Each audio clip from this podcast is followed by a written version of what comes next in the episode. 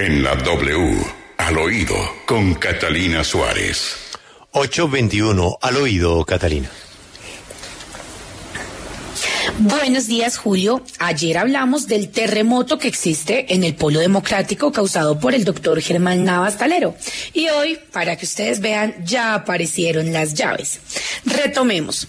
El representante Germán Navas, quien no se lanzará más al Congreso, y por eso el homenaje que le hicieron desde el Polo Democrático, viene dando señales de apoyar a Holman Morris al Senado y sentirse más conforme con Fuerza Ciudadana que en el partido de toda su vida, el Polo Democrático. Es más, en el Congreso del Polo les dijo que él había votado por Holman a la alcaldía y de ahí saldrán unas nuevas vallas que nos enteramos instalarán en Bogotá por parte del candidato Holman Morris, en el que se ve abrazado con el doctor Navas Talero. Como quien dice, apareció un nuevo apoyo y ya la explicación de todo lo que ocurrió este fin de semana en el Congreso de El Polo. Además, después de todo esto, eh, se encontró un trino del doctor Germán Navas, quien dijo, numeral, me voy a Fuerza Ciudadana.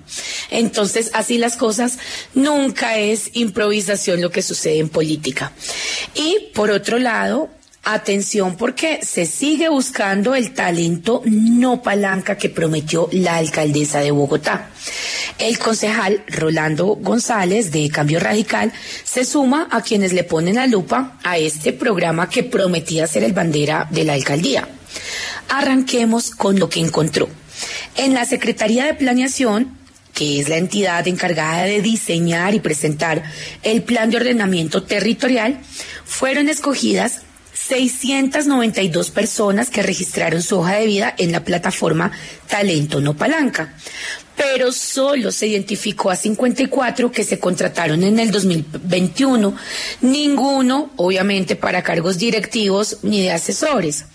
Además de estos, solo 22 profesionales fueron contratados para trabajar en el POT a través de la misma plataforma de 100 contratistas más vinculados al estudio del POT, no hay información de cómo llegaron los otros que fueron seleccionados. Por eso hoy, acá en Al Oído, tenemos al concejal Rolando González para que nos cuente qué otros hallazgos encontró. Escuchemos. Vimos en días pasados como el esposo de la señora María Mercedes Jaramillo, quien es titular de la cartera de la Secretaría de Planeación, se favoreció supuestamente de la plataforma de talento no palanca con un talento inmesurable. Asimismo, hemos observado que en esta cartera, precisamente en el año 2021, solamente el 2.6% de los contratistas de la Secretaría de Planeación fueron elegidos con criterios de meritocracia. Eso equivale que más de 840 contratistas, solamente 54 fueron seleccionados por la plataforma. Y de esos, solamente 22 fueron perfiles para la formulación del plan de ordenamiento territorial. De estos 22 perfiles, fueron por talento no palanca dos arquitectos, siete ingenieros civiles, dos abogados y un magíster en planeación regional.